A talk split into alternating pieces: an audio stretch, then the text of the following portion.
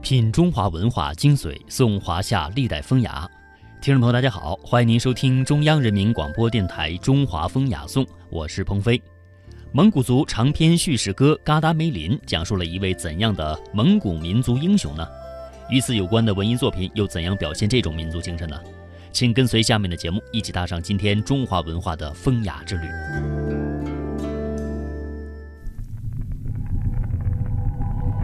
他们厚重，因为见证了岁月沧海桑田的变迁，见证了历史金戈铁马的呼啸。它们珍贵，因为岁月无法复制，历史不会重演。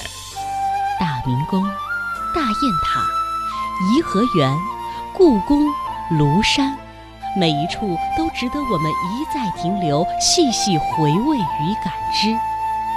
中华风雅颂，人文中华。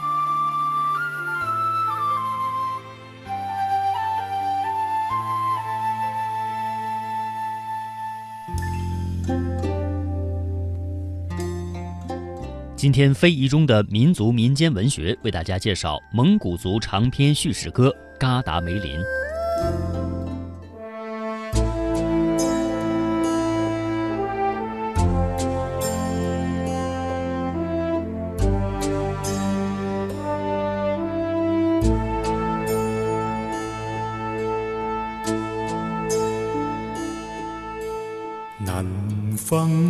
飞来的小红雁啊，不落长江不呀不起飞。要说起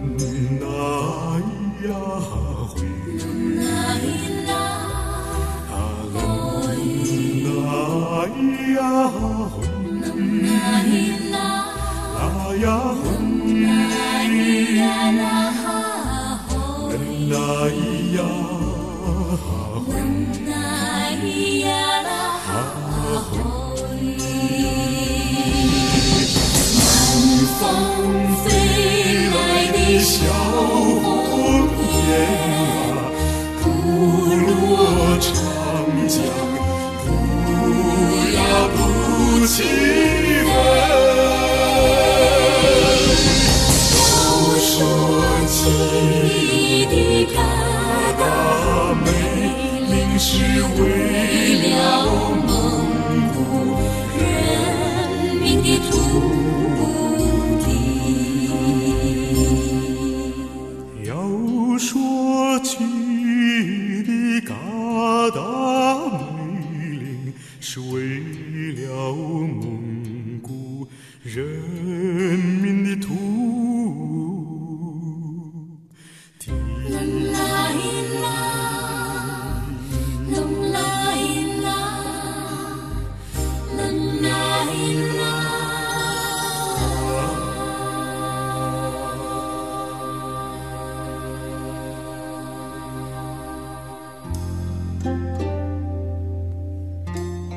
刚才您听到的这首歌叫《嘎达梅林》。这首歌呢，不但能够让人们感受到草原的气息，更让人感受到了一个英雄的形象。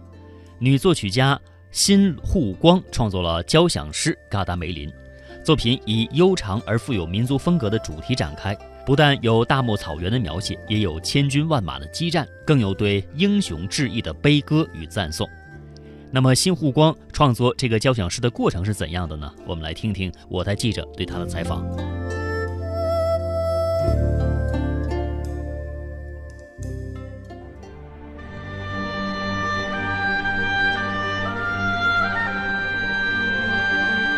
这是新沪光的成名作，他在一九五六年创作的毕业作品交响诗《嘎达梅林》。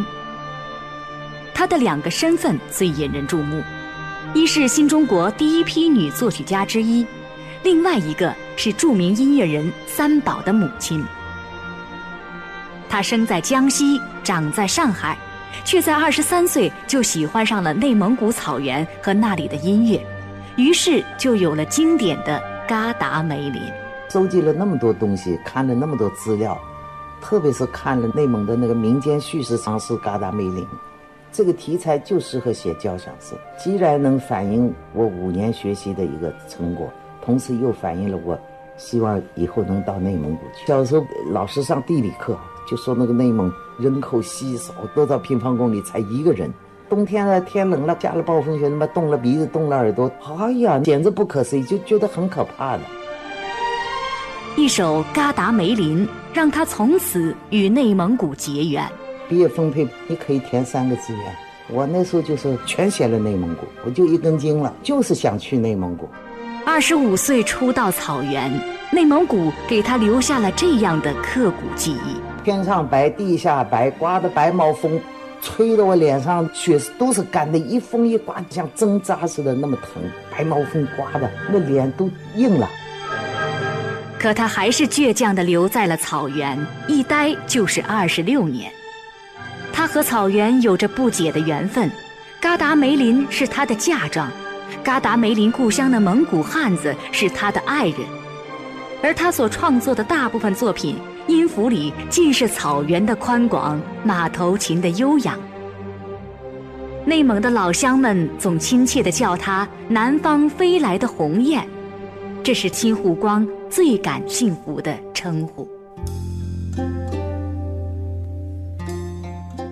蒙古族长篇叙事歌《嘎达梅林》产生于内蒙古科尔沁左旗中翼，流传于周边的许多地方。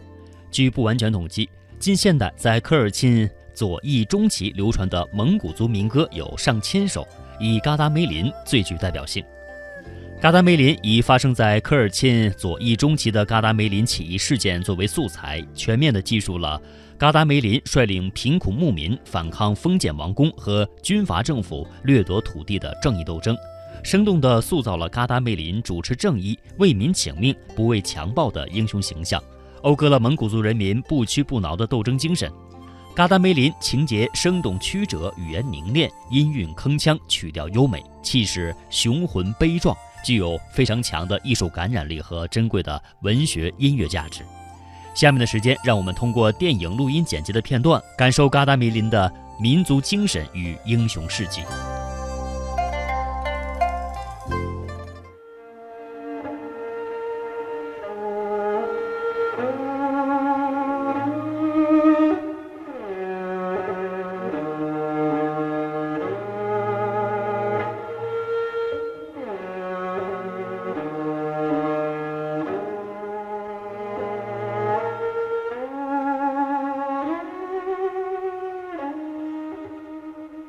悠长的琴声飘荡在一望无际的草原上空，和着微风、细水，还有孩子的笑声，描绘出一个平静安详的生活美景。也只有在琴声中，人们才能真正感受到内心深处渴望的幸福。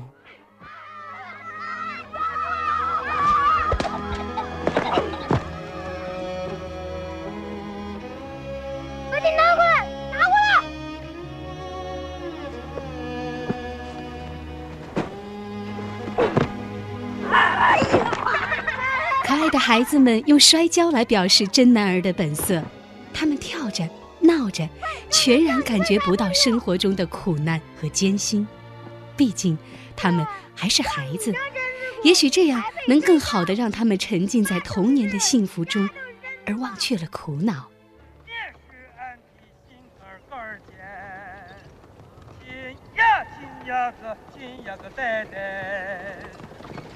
每日里想你，你不在，这些日子你在哪儿嘞？这歌声仿佛藏着太多的无奈与心酸、痛苦和悲愤。这个被人们奉为惩恶除善的草原英雄，此刻被无情地锁在囚车里，押赴法场处决。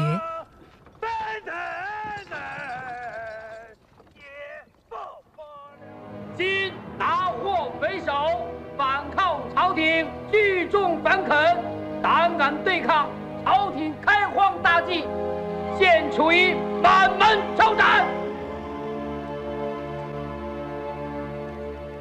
按达尔汉王法，你可以提最后一个要求。我可以睡你老婆一次吗？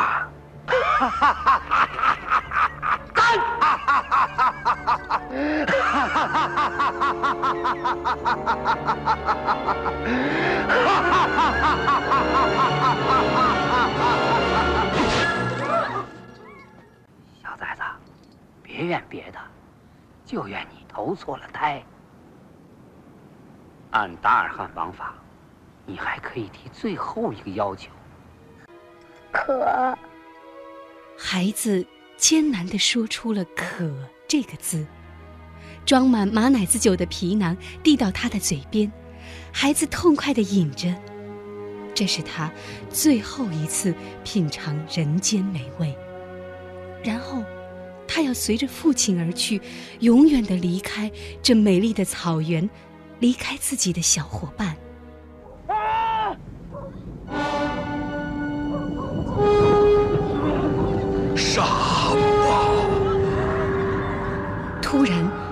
风席卷而来，草原上刮起了难得一遇的大沙暴。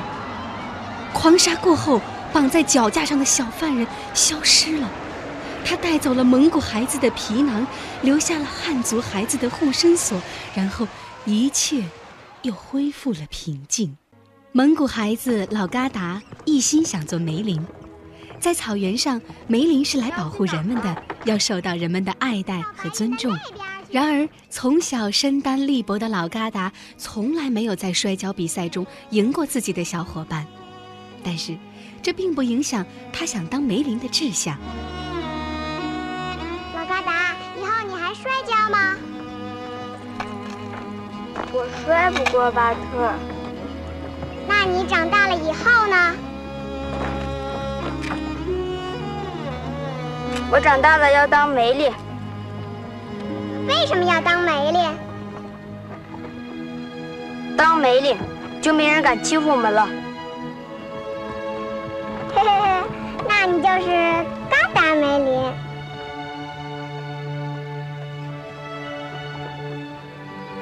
下我的马奶子囊，嘎达梅林。夕阳下，老嘎达又一次送走了自己的小伙伴，看着远去的马车。老嘎达伤心的流下了眼泪。什么时候才能再见到他啊？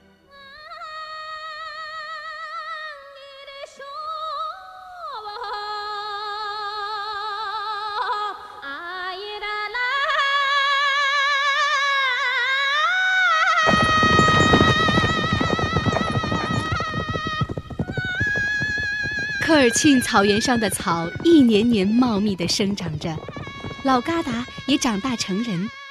十几年后，小伙伴长成了强壮的大小伙，而那个曾经在夕阳下逝去的背影，如今也变得婀娜多姿。再好的骏马也得有鞍子，再丑的乌鸦也得有羽毛。哦，对不起，对不起。猎手会带弓箭，驯马手会带套马杆，而你们从哪儿来啊？啊，我们从达尔汉来，我们去赶那达木的。哦，啊，呃，这是巴特，是我们达尔汉最棒的博克手。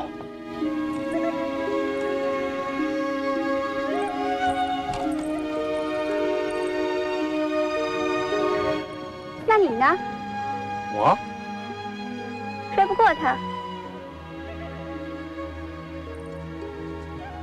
他像牛一样强壮。鹰的翅膀从不会怨天太高。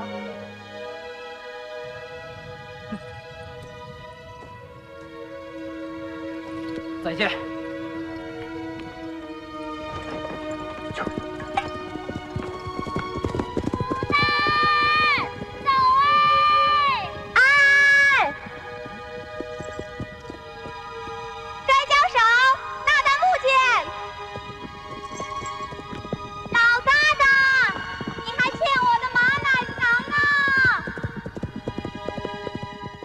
原来，她就是十几年前的小姑娘牡丹。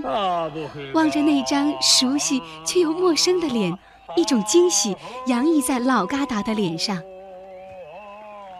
草原上一年一度的那达慕节是好男儿一展身手的地方。在这次比赛中，老嘎达又一次和老对手巴特较量。不过这次，老嘎达是酝酿已久、有备而来的。他终于摔倒了老对手巴特，而获得了冠军。这边激烈的比试着，那边不远处，王爷却和一个从未谋面的书生交谈着。王爷，这位就是我跟您提过的。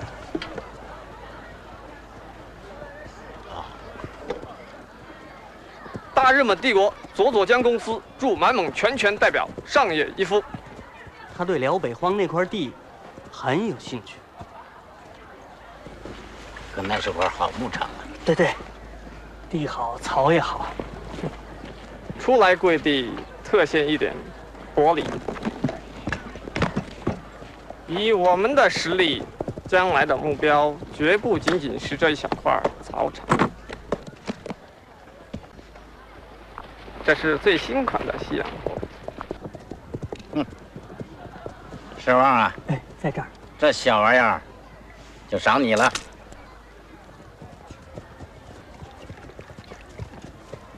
哎，听说你进了几匹好马？是啊，送给你一匹吧。对于日本人的要求，王爷不露声色地拒绝了。站在一旁的眼镜书生尴尬狼狈地离开了帐篷。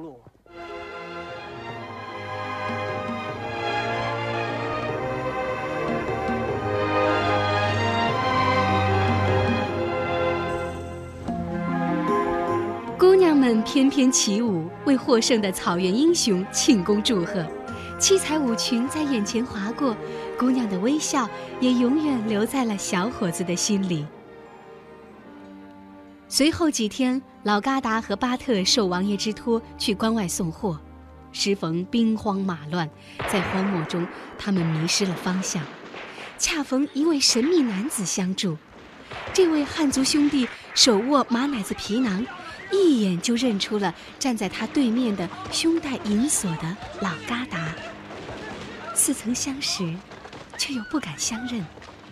难道他就是那个在刑场上被人救走的汉族伙伴吗？老嘎达困惑了。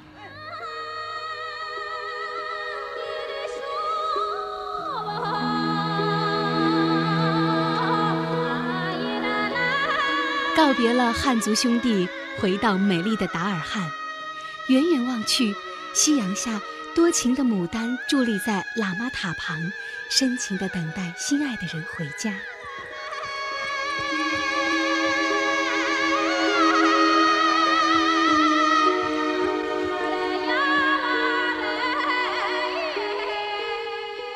老嘎达心中已无法装下这浓浓的情意。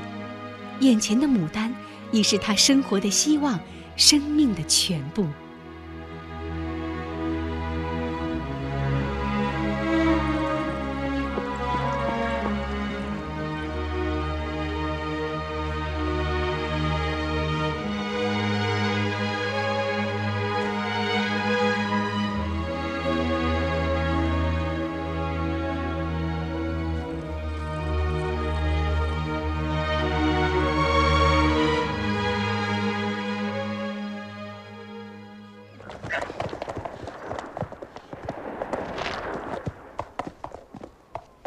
日本人再次请王爷去省城商议有关卖地的事，途中遇到一伙劫匪，没想到领头的竟是那位刑场上的汉族兄弟，他带着二十年的仇恨来找王爷。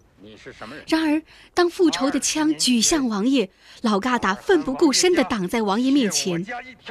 面对眼前的恩人和仇人，那位汉族兄弟。放下了手中的枪。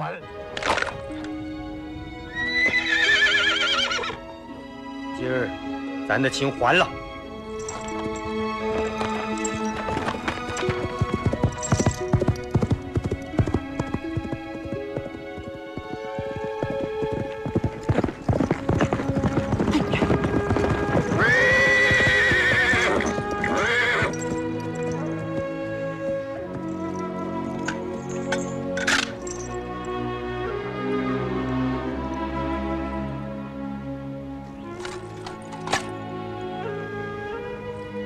我的情也还了。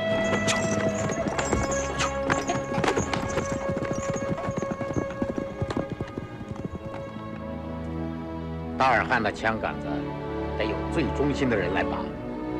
从今天起，骑卫队的梅林就是你了。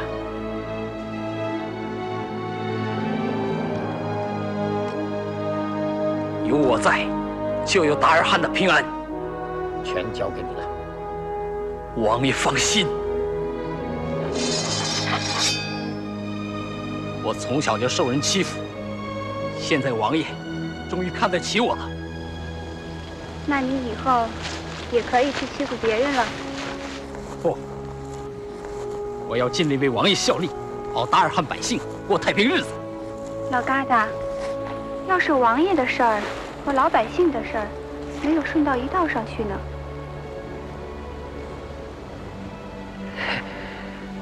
我都这么大了，你怎么还叫我老疙瘩呀？那叫你什么？你说呢？疙瘩梅林。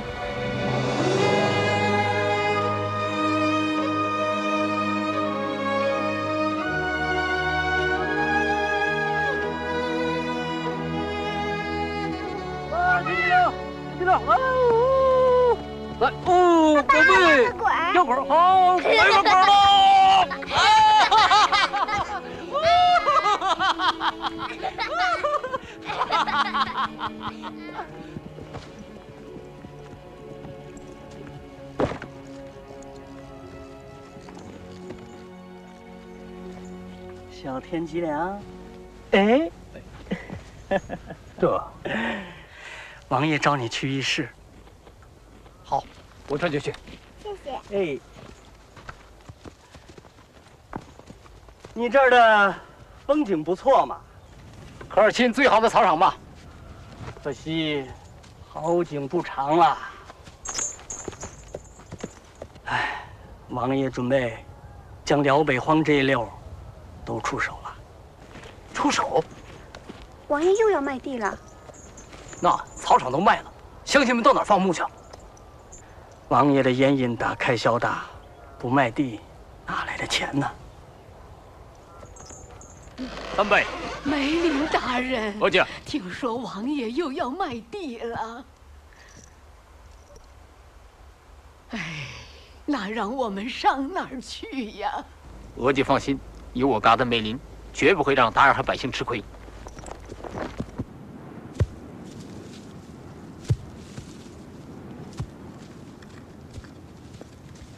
大爷，今年庄稼不太好啊。唉，上面的草皮一挖掉，就剩沙子了。哎，来年一场大风吹跑了土，就剩下沙子了。哎，这草原万万开垦不得呀！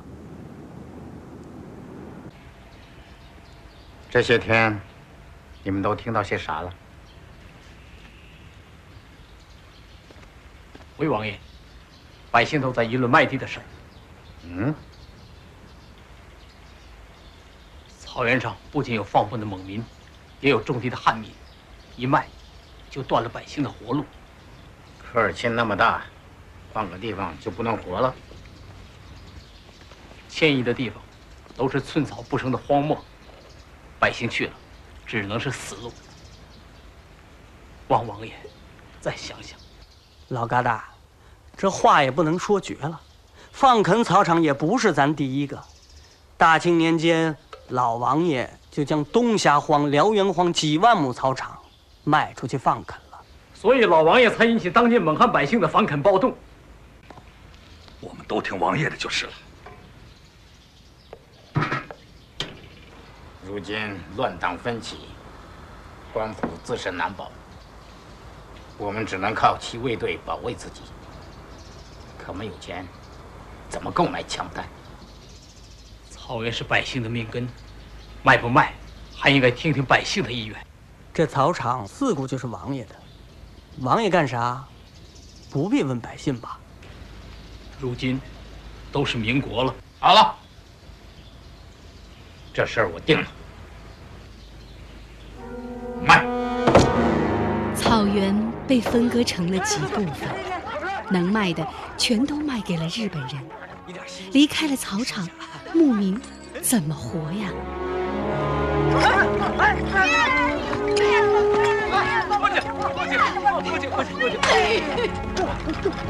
老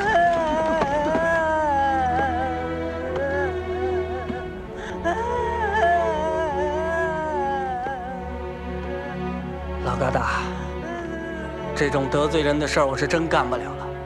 而且官府的兵马明天就到，我怕真伤了乡亲们。那你在王爷面前干啥不说？我哪敢呢？王爷是最信任你的，你的话，他也许会听的。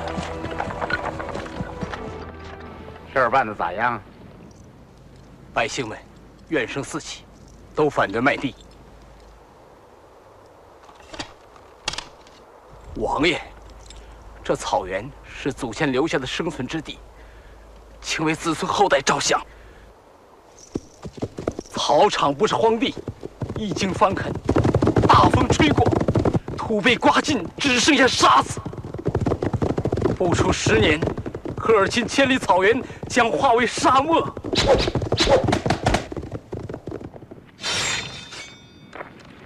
军官老爷，这是我们的家。我们种着庄稼地，让开！我们不是要造反，只是百姓们执意不离开草原，竟遭到了入侵者的枪杀，这激起了人们的愤怒。